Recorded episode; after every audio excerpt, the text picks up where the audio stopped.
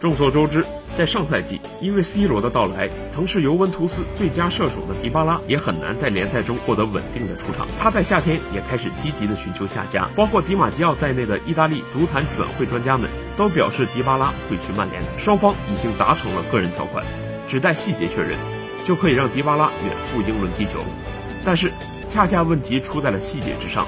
而且这个细节是非常难以解决的，这会让迪巴拉很可能与曼联失之交臂。现如今，据外媒透露，尤文图斯已经明确告诉迪巴拉，你今年必须去曼联。如今尤文图斯很想要卢卡库，而比利时魔兽已经点头了。这笔交换剩下的阻力都是来自于迪巴拉。按照英国媒体的消息。